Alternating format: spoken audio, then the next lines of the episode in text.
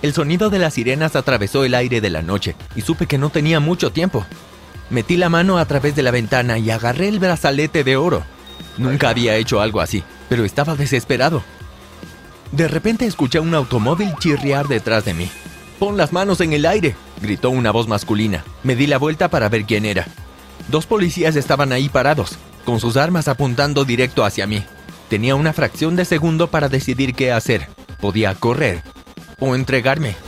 Pero antes de continuar, asegúrate de dar me gusta, suscríbete y presiona la campana de notificación para que no te pierdas más historias impactantes. Estaba a punto de huir cuando la oficial dijo, Joel, ¿eres tú? ¿Mamá? Respondí. ¿Papá? No lo podía creer. Mis padres me iban a arrestar. Pero luego hicieron algo que nunca esperé. Los dos oficiales bajaron sus armas. Vete a casa, Joel, dijo el policía. Resolveremos esto luego. Lo siento, papá, dije. Tengo que hacer esto por Tess. Metí el brazalete en el bolsillo y fui directo a casa. Quizá te preguntes de qué se trata todo esto. Bueno, si quieres saberlo, asegúrate de estar atento hasta el final del video. Sabía que Tess estaba fuera de mi liga, pero eso no me impidió que me enamorara perdidamente. Desde la primera vez que la vi, supe que esa hermosa chica era la indicada para mí. Haría cualquier cosa para que ella saliera conmigo. Estábamos a la mitad del año escolar cuando Tess fue transferida a la clase. Ella fue como un soplo de aire fresco. Recuerdo que ella entró por el pasillo de la escuela y todos dejaron de hacer lo que estaban haciendo.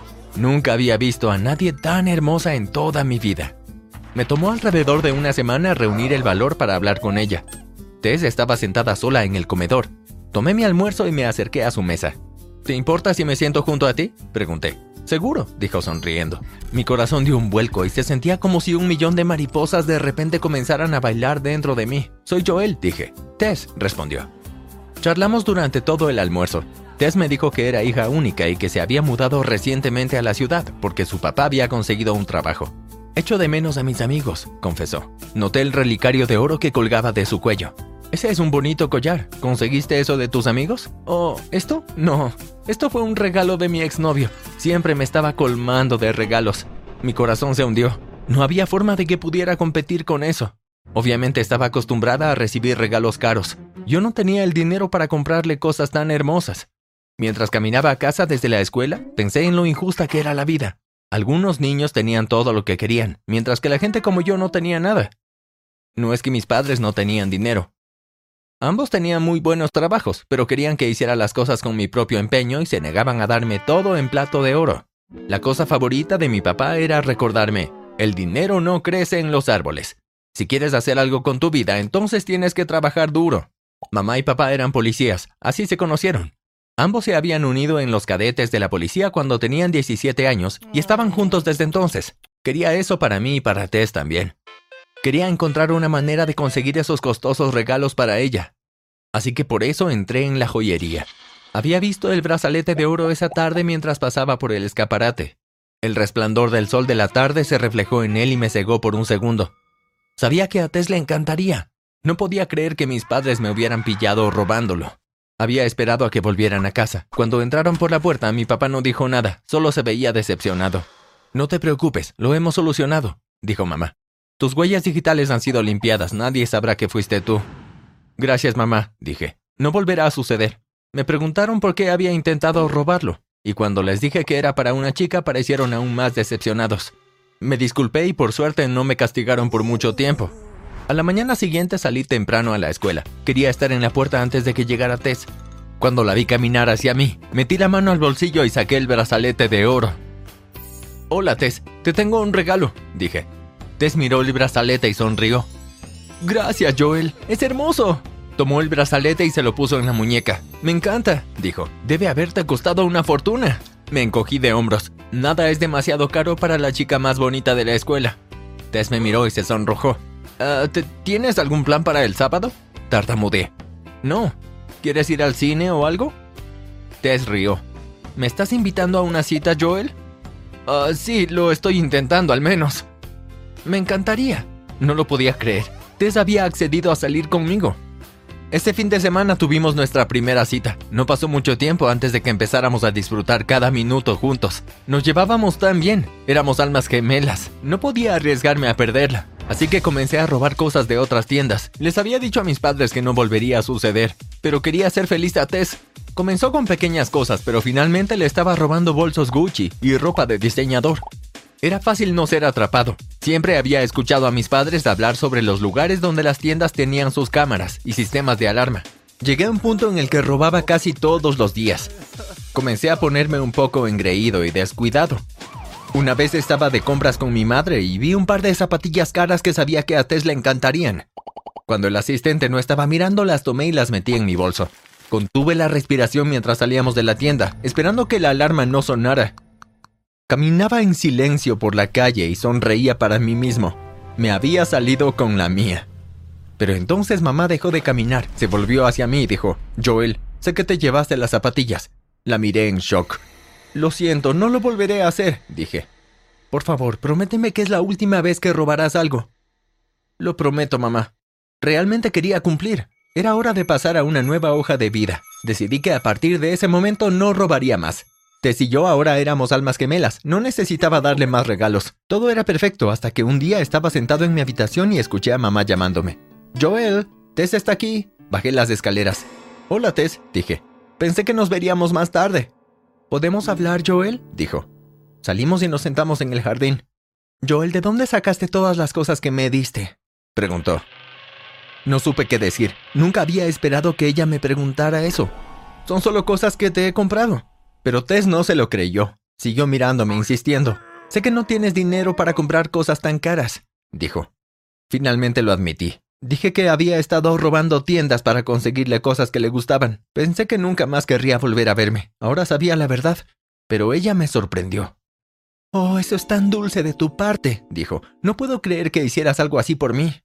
Di un suspiro de alivio. Todo iba a estar bien. Joel, dijo, ¿crees que podrías conseguir algo para mí? ¿Qué? Hay una gran corona con la que he soñado por años.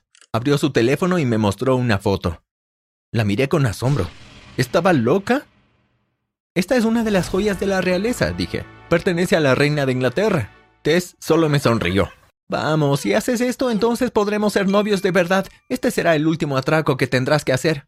Lo pensé por un rato. Sabía que no debía hacerlo, pero realmente quería que ella fuera mi novia. Aunque había prometido a mamá no volver a robar, si hacía este último trabajo seríamos oficiales y todos mis sueños se harían realidad. Ok, dije, lo haré. Las próximas semanas comencé a hacer mi plan. Sabía que no sería un trabajo fácil, pero tenía acceso a la computadora de mis papás para acceder al sistema de seguridad de la bóveda donde se guardaba la corona. Pasé horas estudiando el diseño del edificio hasta que estuve listo. Cuando oscureció, salí sigilosamente de la casa. Me senté afuera del edificio y miré los minutos pasar. Sabía que a las 10 los guardias terminarían su horario. Ahí es cuando haría mi jugada. A las 10 en punto escuché los pasos del nuevo guardia. Mientras los dos guardias hablaban entre sí, me precipité hacia la puerta abierta del edificio. Nadie me vio. Me arrastré por el pasillo hasta la habitación de la corona. Mi corazón latía tan fuerte que estaba seguro que el guardia lo oiría.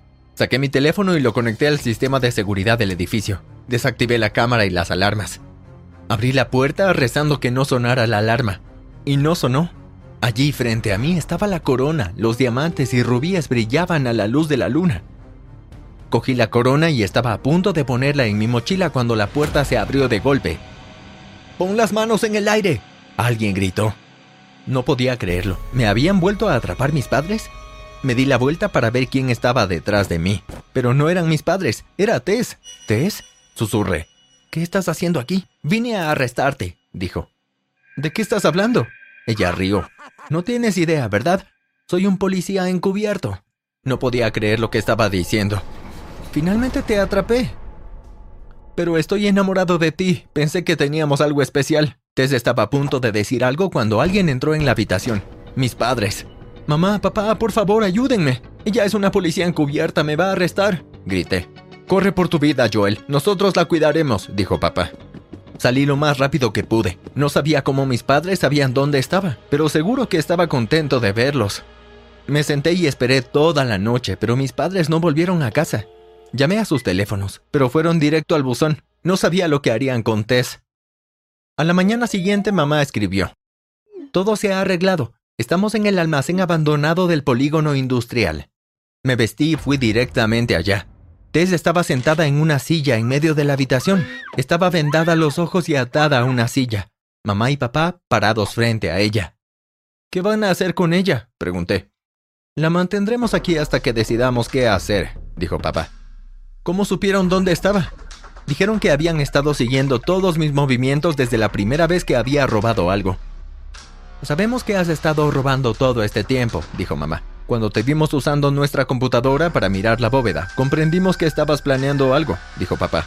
Lo siento mucho, les prometo que nunca haré algo como esto. Pero antes de terminar mi oración, papá me tapó la boca. Hay alguien afuera, me susurró. Sal por la puerta trasera y huye. Cuando salí por atrás, escuché que la puerta principal era tumbada al suelo. Policía, no te muevas. Corrí y me escondí detrás de un gran arbusto. Habían cuatro o cinco coches de policía fuera del edificio con luces encendidas. Vi cómo sacaban a mis padres esposados. Los metían a los coches y se marchaban. Sabía que irían a la cárcel por mucho tiempo por secuestrar a Tess. Estoy huyendo ahora. Mi vida es un desastre. ¿Qué tengo que hacer? ¿Debo entregarme a la policía o seguir huyendo como un fugitivo? Ayúdame a decidir. Deja tus comentarios abajo.